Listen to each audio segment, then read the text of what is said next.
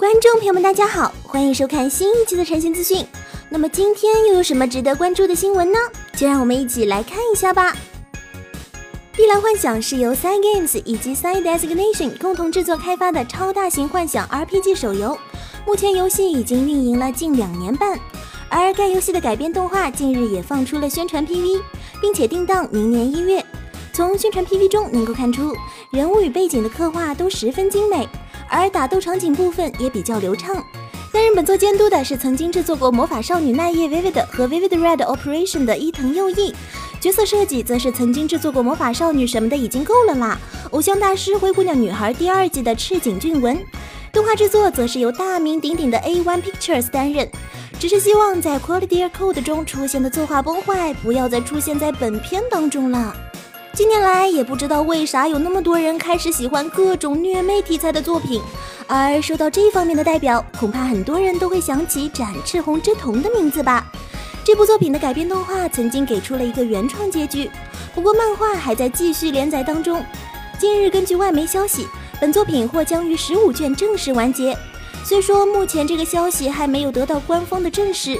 不过，如果是一直在追漫画的朋友，恐怕也会发现这部作品的剧情已经进入到最高潮了吧？再加上担任原作的塔克希洛已经确定会在近期推出新企划了，因此将本作完结也是顺理成章的事情。而究竟漫画会展现怎样的结局呢？是不是要出现全员便当的局面呢？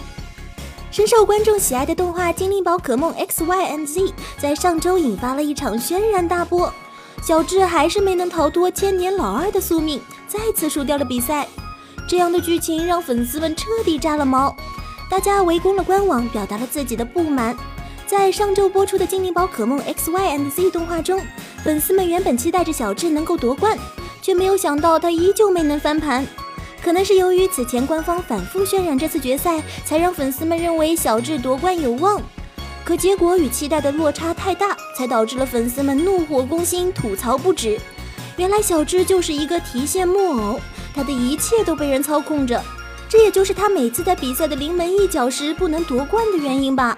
那么这个黑暗中的人究竟是谁？就靠网友们自己发挥想象了。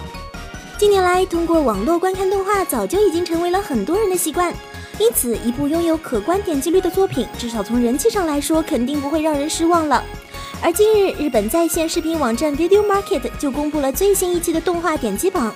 本次点击榜统计了八月八日到八月十四日的作品，其中排名第一位的是《Re 从零开始的异世界生活》。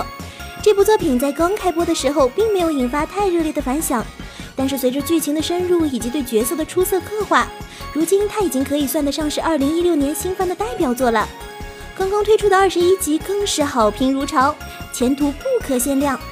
目前我们需要关注的，恐怕就是这部作品到底能达到怎样的高度了吧？排名第二位的作品是《魔装学园 H H》，获得第三名的是即将开播第二季的《七大罪》。